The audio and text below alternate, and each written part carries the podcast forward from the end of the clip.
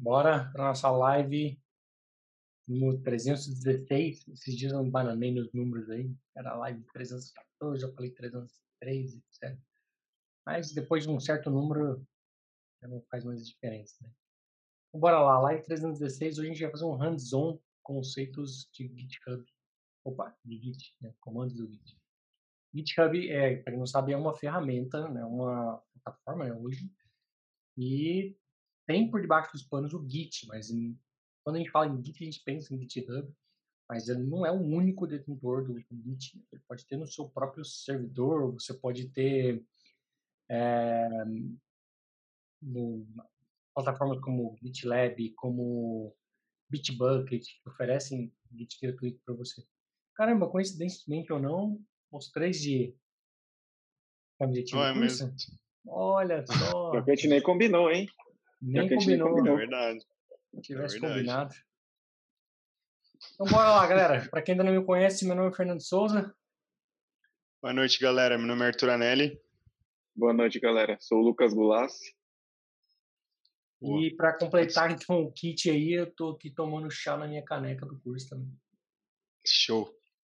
Antes da gente começar, eu acho que Git é uma parada. Se você é developer, hoje é meio que um, uma obrigação você conhecer alguma coisa, ter alguns conceitos, pelo menos. Se você não tiver esses conceitos, muito provavelmente você vai ter alguma dificuldade é, nos projetos. Eu lembro que saindo, começando no mundo do desenvolvimento, é, eu peguei um freela e eu não tinha muito bem esses conceitos de Git ainda na cabeça. Eu peguei um freela para uma empresa na Alemanha e os caras, tipo, era Git o dia inteiro. Cara, eu penei para aprender, tipo, para pegar ali o esquema e, e seguir. Então, se você puder, antes, se você está tentando entrar no mercado e tiver esse conceito, vai te ajudar muito. Mas se você já tiver no mercado e não tem esse conceito ainda, os conceitos de Git, corre atrás que uma hora vai ser cobrado. Concordo. É, até um, um projeto que eu participei, que eles implementaram Git, uma boa parte da, dos desenvolvedores que não conheciam tiveram bastante dificuldade na hora de entrar desse novo processo. Então, até se acostumar com a forma de trabalhar com Git, com a questão do repositório, das doentes, todo, todo o conceito do Git demorou, demorou um pouquinho. É, não é, acho que não é algo muito complexo, né? Muito complicado. Com alguns comandos básicos ali, acho que a gente vai passar por alguns Sim. hoje. Já dá para você, né, o arroz com feijão ali, não morrer de fome.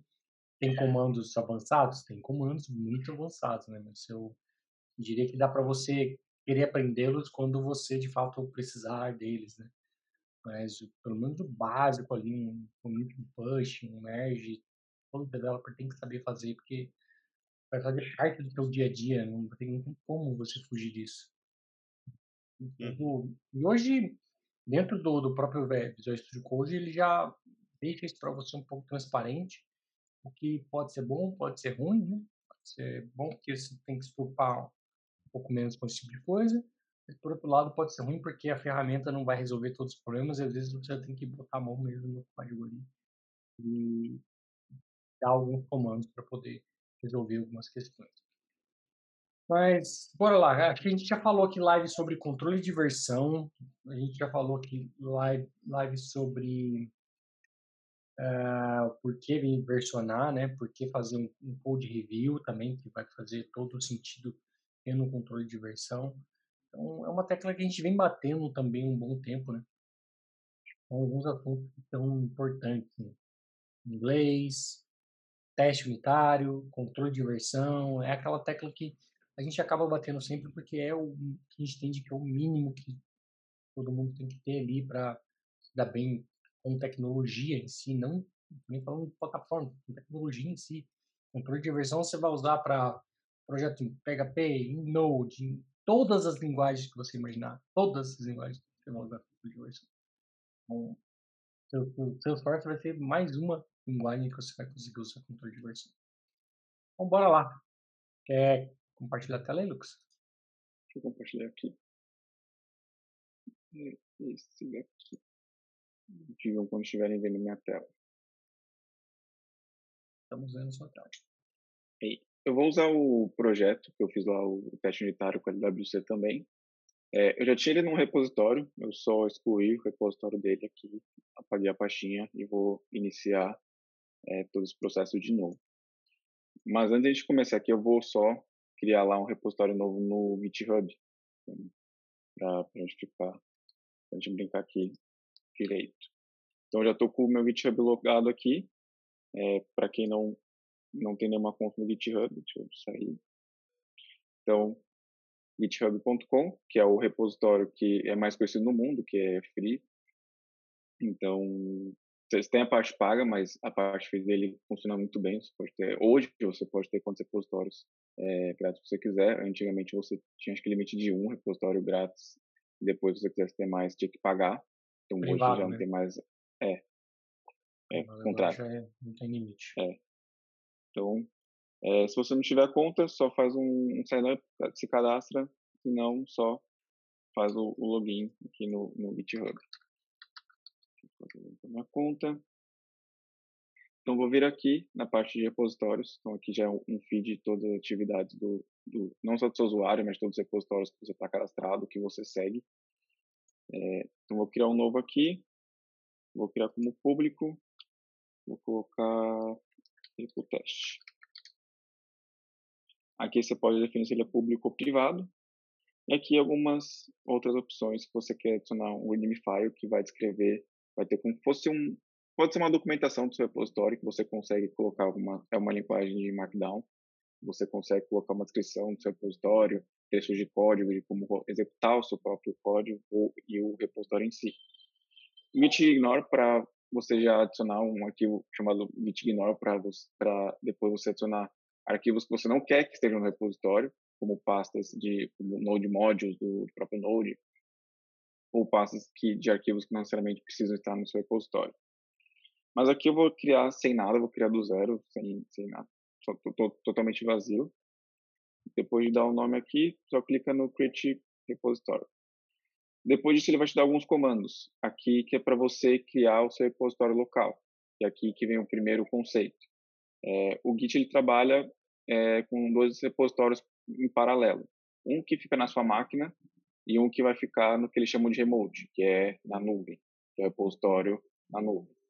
Então, primeiro você precisa, ou, na verdade, tem, tem duas formas. Ou você já cria, quando você define lá que você quer adicionar o readme ou um, um git ignore, ele já cria o repositório e já faz um primeiro commit desses arquivos. Caso contrário, você precisa fazer isso na mão. Então, você precisa criar o um repositório, é, adicionar algum arquivo e fazer um primeiro commit para ele, é, de fato, criar o seu repositório no Git. Então, criando aqui, vamos voltar lá para o VS Code. Primeira coisa que você precisa fazer para iniciar um repositório é dar um git init. Fazendo isso, eu acho que você já tem... tem que ter o git né, instalado, né? É. um passo antes ali. Né? Eu acho que é... Git CMS, né? Deixa eu mostrar lá no Deixa eu botar aqui. Git... Só colocar Git já, já resolve, já é o primeiro ah. É então, sim, tem as letrinhas. É, aqui também a documentação do Git é bem boa. As, alguns comandos são bem um pouco bem difícil não, um pouco mais complicado de você entender, porque às vezes ele coloca muitas opções, muitos exemplos, mistura algumas coisas, então alguns comandos é mais difícil. Mas ele tem uma, uma documentação boa aqui para te ajudar caso você tenha algum problema. É, então, lembrando que quando você, parte... quando você está no Windows, você tem que fazer o download e instalar, né? Quando você está no Mac é mais fácil, porque a primeira vez que você dá um comando git, ele vai falar assim, cara, tá querendo usar o git? Então, ok, aqui que eu instalo para você de uma forma bem mágica. E aí ele já instala para você tudo forma automática. Sim. Então, depois de instalado, agora sim, vamos voltar para o nosso repositório aqui.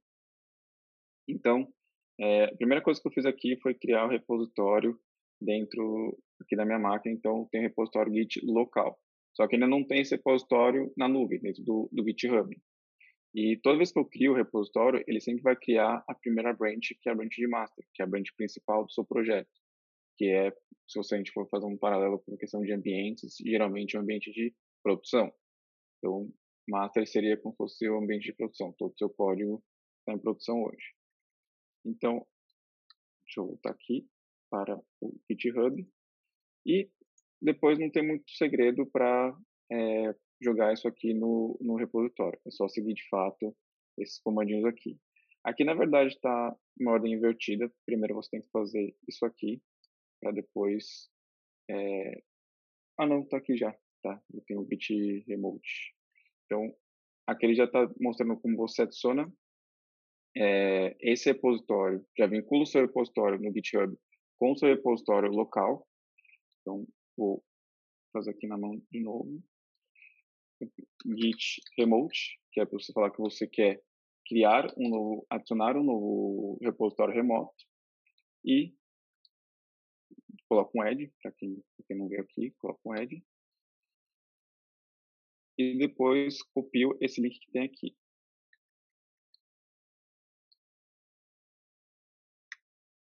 Você não põe um origem ali? Só faltou, na verdade, um, um carinha aqui.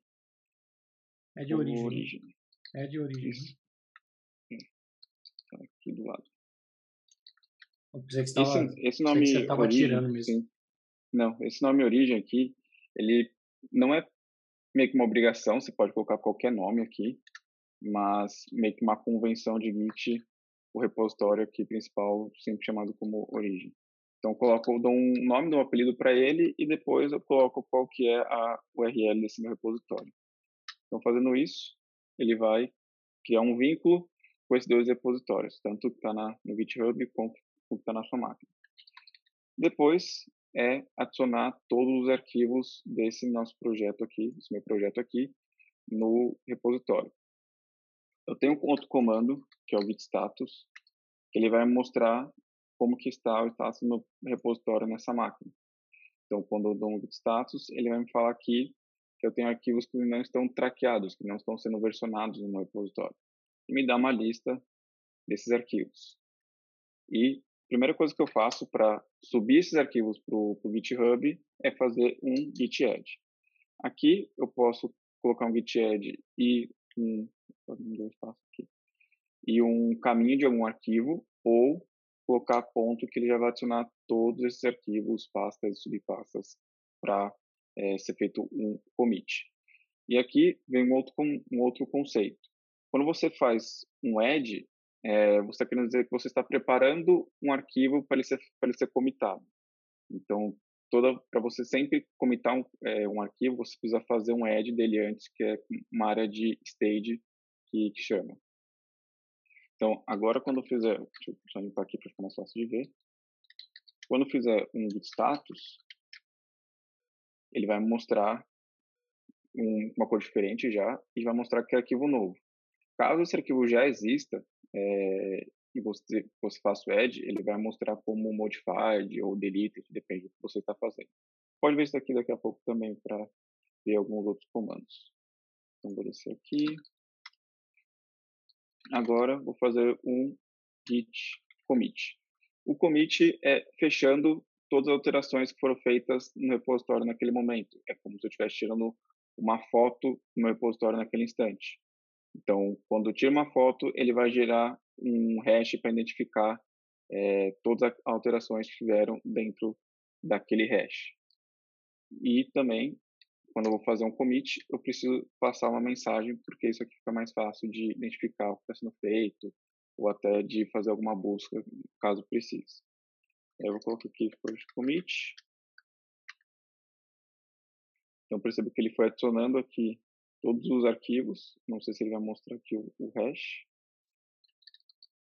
Mas, é, caso você queira ver se teve o, o, o, primeiro commit criado certinho, só você dá um git log. Ele já vai aparecer aqui o seu primeiro commit. Então ele vai sempre guardar quem fez, qual foi a data, e esse hash aqui, que é um identificador único para cada commit. Deixa eu sair aqui. E depois, depois git push o nome da, do meu repositório remoto, que aqui é a origem, e qual que é a branch que eu quero é, subir esse código. Então, aqui geralmente, é, quando você está criando um repositório novo, ele vai pedir um usuário e senha. Aqui ele não pediu para mim, porque provavelmente eu estou com o meu usuário e senha cadastrado de uma forma global aqui no, na minha máquina, então ele não pede mais nenhuma senha. Mas geralmente aparece uma janelinha escrito de seu usuário e senha aqui mesmo, e para ele conseguir fazer esse envio para o GitHub. E aqui, depois que ele subiu para o GitHub, já vai ver que ele criou uma, que ele mostra que ele criou uma nova branch, que é a master, e vinculou a nossa master local com a master lá no GitHub. E agora, se eu voltar aqui, eu tenho todo o meu repositório, todo o meu projeto no, no repositório. Então, assim é uma, a forma que você cria o seu repositório no Git e sobe um projeto no, no, no GitHub. Agora, eu vou fazer uma alteração, para a gente subir essa alteração dentro do nosso repositório. Vou colocar aqui só um comentário. É, new future.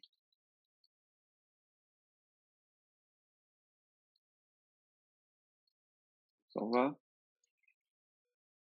Não quero fazer uma da minha quero deixar direto. Git status. Então aqui eu já tenho uma, um status que já foi modificado. É, está em vermelho porque ele ainda não está adicionado. Ele ainda não consegue ser feito commit. Se eu tentar fazer o commit, vai dizer que eu não tenho é, nenhum é, arquivo para ser feito commit. Tem um outro, uma outra forma de você usar o status também, que é usar com uma, um parâmetro menos "-s", que é uma forma é um pouco mais simples de você ver o git status. Ele não mostra todas as informações, ele só mostra um, uma letra aqui de modificado igual M, é, novo ele coloca como, como A, como, que é de, de, de add, delete ele coloca com som D, uma forma mais simples de você ver o, o status do seu repositório. Depois, o, mesmos, os mesmos comandos. git add, ponto, git commit menos "-m", new future, git push origin master.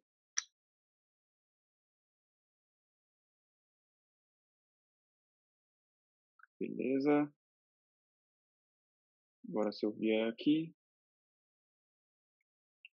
ele vai considerar meu novo commit você clicar aqui e ver aqui no próprio repositório quais foram as alterações. É, agora eu vou falar sobre o pull. Né? Eu vou falar sobre dois outros comandos, sobre o fetch e o pull. Deixa eu voltar aqui. O Git ele também trabalha com o esquema de branch. O que é essa branch? Eu consigo clonar todo esse meu repositório, todos esses arquivos e, e dar um outro nome para eu conseguir trabalhar sem afetar essa, como fosse assim, essa pasta, podemos fazer uma analogia com pasta, é, sem afetar nenhum arquivo dentro dessa minha branch principal aqui. Então, eu posso criar ela tanto pelo, pela linha de comando quanto pelo repositório. É, eu vou criar aqui no momento.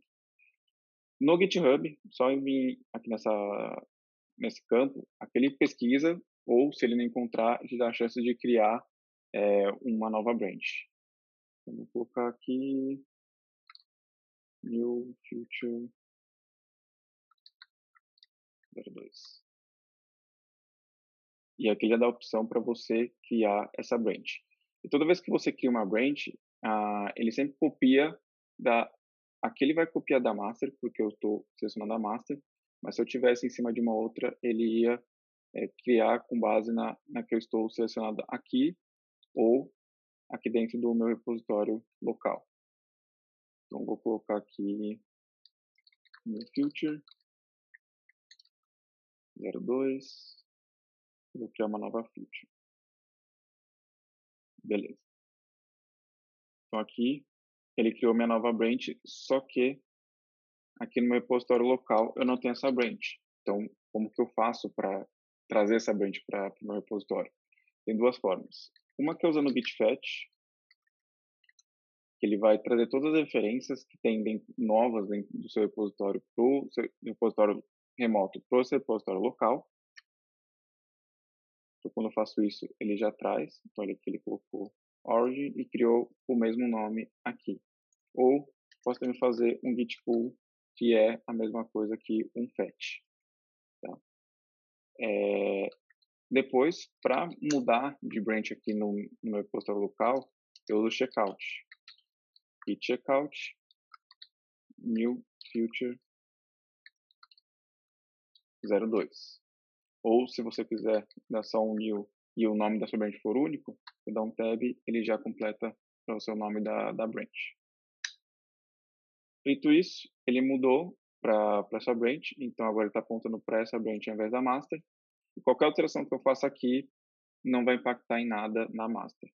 Então vou adicionar um outro comentário, commit on future branch. Vou salvar.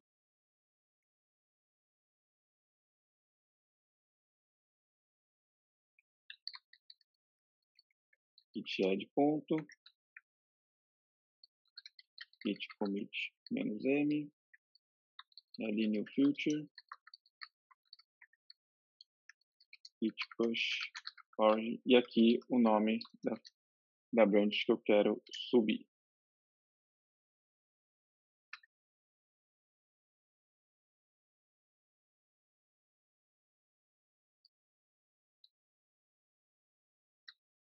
Agora, se eu vier aqui, ele vai mostrar esse outro commit também.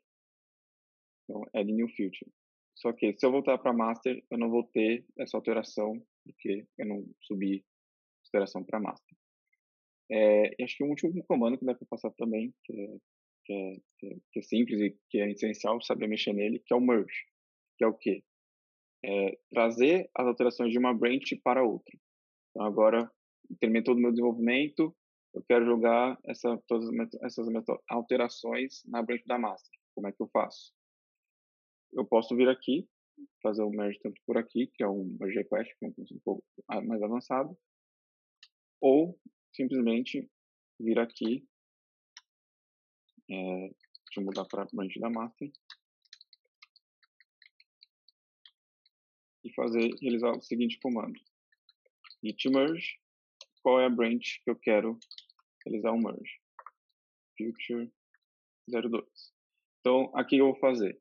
Vou pegar todos os commits que não estão na minha branch da master, estão na branch da, da Future 02 e tentar juntar com as alterações que eu tenho aqui. Isso ele vai criar um outro commit em si. Então, fiz aqui, ele adicionou e agora vou dar um git log. Ele aqui adicionou o commit que não existia. Ah, minto. Aqui ele não criou um, um novo commit, porque eu não precisei fazer nenhum, resolver nenhum conflito em si. Então ele já é, fez como que é o que eles chamam de auto merge. Ele consegue resolver todos os conflitos aqui. É, eu posso fazer, eu vou fazer um teste aqui daqui a pouco, só para a gente ver como é que ele funciona com relação aos conflitos.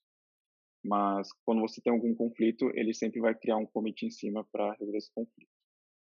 Então aqui agora git push origin master. Aqui eu não preciso fazer nem o add, nem o commit, porque meu commit já está criado. Então só estou jogando ele aqui no meu repositório, na minha branch local, para depois subir de novo na minha branch, no meu repositório lá na nuvem. Então, agora temos aqui o, o, outro comentário que eu não tinha na minha branch da master. Cadê? Eu vou adicionar, vou ter esse mesmo, é, esse mesmo arquivo. Deixa eu ver esse arquivo direto. Eu vou ter aquele no repositório mesmo.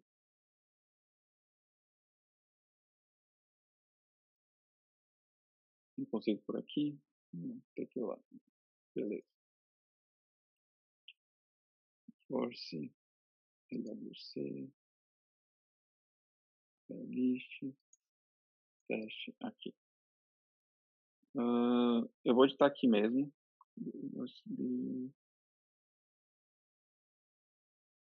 Beleza. Então vou criar commit on pitch. Então vou fazer criar um commit aqui Git commit na master. Vou fazer o commit direto na master. Então, adicionei um comentário na linha 7 e aqui também eu vou adicionar um outro comentário na linha 7. Commit com local. Vou salvar. Aqui. Mesma coisa agora. git ponto git commit m uh, change future. Eu estou mudando minha, minha, minha future aqui. Só que agora quando eu for tentar fazer um push org master, o que, que ele vai fazer? Vai rejeitar porque ele está falando que eu tenho alterações na, no meu repositório na nuvem que não tem no meu repositório local. Eu preciso trazer essas alterações para conseguir subir as minhas novas. É, então, como que eu faço isso? Faço um git pull origin, deixa eu só apagar aqui para ficar mais fácil de ver. E git pull origin e a branch que eu quero trazer as alterações. Mesma coisa da master. Mesma coisa que o push. Agora ele deu um conflito. Aqui ele vai ele vai tentar fazer o auto merge. E como ele não vai conseguir, ele vai pedir para você corrigir o conflito aqui mesmo. E no VS Code ele fica bem interessante, porque como que ele mostra. Só que ele sempre vai mostrar, não é específico do VS Code, então ele sempre vai colocar isso aqui no arquivo. É, mas no, no, no Visual Studio Code ele fica com, essas, com esses links para você é, manusear esse conflito. Então, como que ele mostra aqui? Ele vai mostrar sempre o head, que é o que está no seu repositório local, e esse roxo que é o que ele chama de incoming changes, que é o que está vindo do seu repositório na nuvem. E aqui você pode setar um ou outro, ou é, acertar os dois e até comparar as alterações. Então, deixa eu fechar aqui. O negocinho do zoom que me atrapalhando um pouco. Aí, consegui fechar. Então, eu vou setar aqui as duas. E agora sim, como eu tinha falado aquela outra hora, eu tenho que criar um outro commit. Vou voltar aqui. Até se eu der um git status. Então está aqui modificado, mas ele está falando que está unmerged. Então esse arquivo ele precisa sofreu de fato o merge ainda. Então git add ponto git push git commit primeiro, perdão.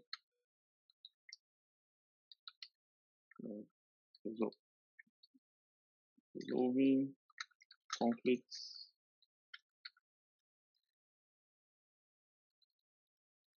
E agora sim, git push origin master. Resolvidos os conflitos, posso voltar aqui na, no meu repositório. Vai, vão ter agora todas as alterações bonitinho. E acho que é isso. Acho que os comandos essenciais para você sair desbravando o Git, isso aqui já, já consegue ter uma boa noção e não, e não passar perrengue caso você precise mexer em algum projeto do dia para noite. É, só alguns pontos que eu, que eu acrescentaria é que aqui, no, como o Lucas ele é o owner do, do repositório, né? Ele consegue fazer o, commit, o merge direto na master. Mas dependendo de como for a política da sua empresa, isso não, não, não vai ser bem assim que vai acontecer. Né? No dia a dia tem algumas políticas que a gente aplica é, até para a qualidade do projeto e tudo mais. Né? Então, não é todo developer que tem acesso a fazer commit na master. E em alguns casos, quando você faz, então você tem a sua branch, e quando você solicita um, quando você finalizou a sua atividade sua branch, você vai solicitar um pull request, que é a terceira guiazinha ali, ó. E aí no pull request você está falando, cara, eu quero mandar o meu código para master. E aí você pode, inclusive no GitHub, você pode configurar o pull, o pull request para ele ser aprovado por outros desenvolvedores. Então aí você faz um code review que alguém vai ter que olhar o seu código e falar, cara, legal, tá tudo certo, ou, cara, vocês... Vou, vou dar um exemplo que aconteceu hoje. O cara mandou um commit e eu coloquei alguns pontos, do tipo, olha, você esqueceu um console log no seu código, você esqueceu um monte de espaço em branco no seu código. Então, às vezes passa no dia a dia, por mais que a gente tente se atentar a isso, passa, e o code review ajuda nisso, de evitar que esse tipo de cenário aconteça. Vai simular um pull request, né? É, vou fazer um pull request aqui. Boa. É, isso aí é bem interessante, né? Geralmente, como eu já vi trabalhar, você tem aquele, que é uma brand de, de, de develop, que é todos os códigos sendo desenvolvidos então, vão para essa branch e depois sobe para master via o request é, ou cria uma tag e faz o merge dessa tag dentro da master. Mas muito difícil, praticamente impossível, ter acesso diretamente na, na master. Uhum.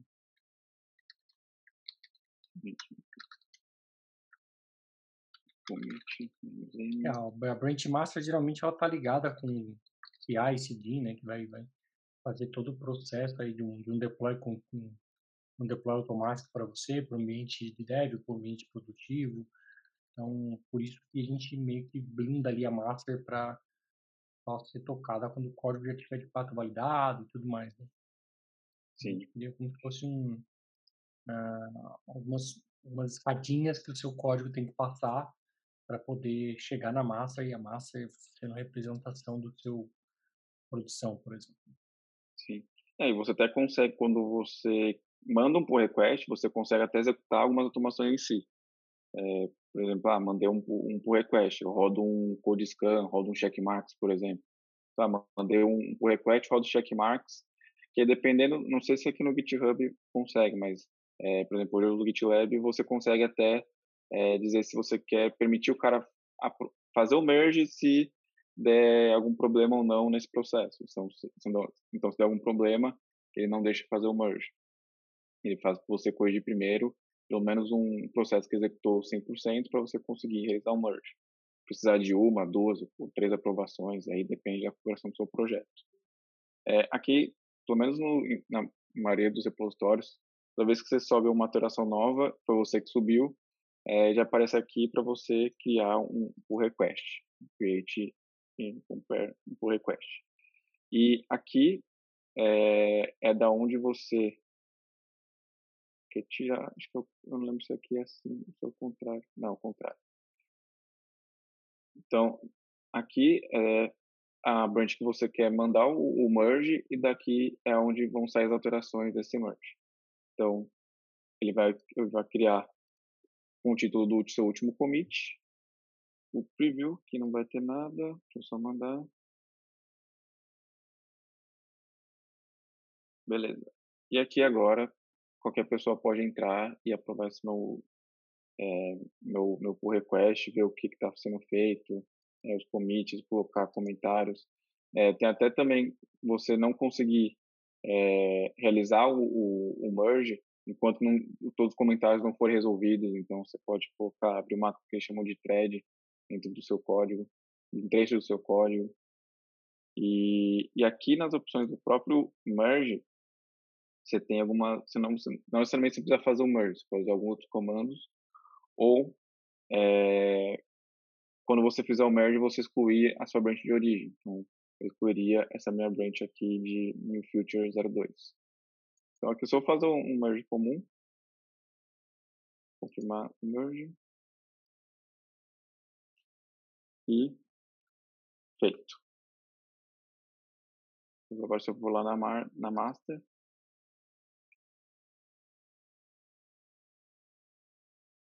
Tá aqui. Que ele coloca até um linkzinho pro qual foi o request. E é isso.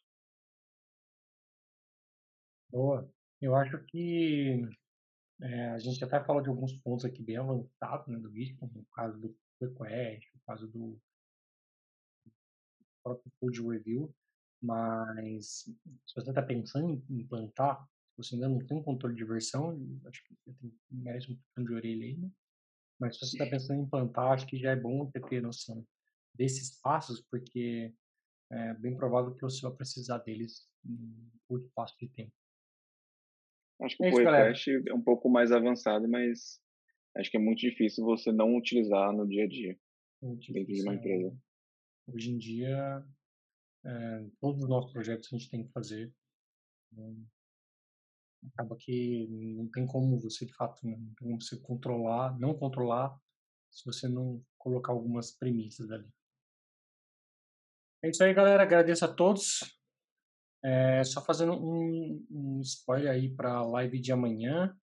Amanhã a gente tem uma comunidade especial aqui, amiga do Lucas, inclusive, para falar sobre Einstein. Então, né, vai ser um dia bem bacana para a gente discutir um pouco aí sobre essa tecnologia que muitos querem saber. Conhecer um pouco e tentar né, ver se a gente consegue mostrar alguma coisa em ação para vocês. Beleza?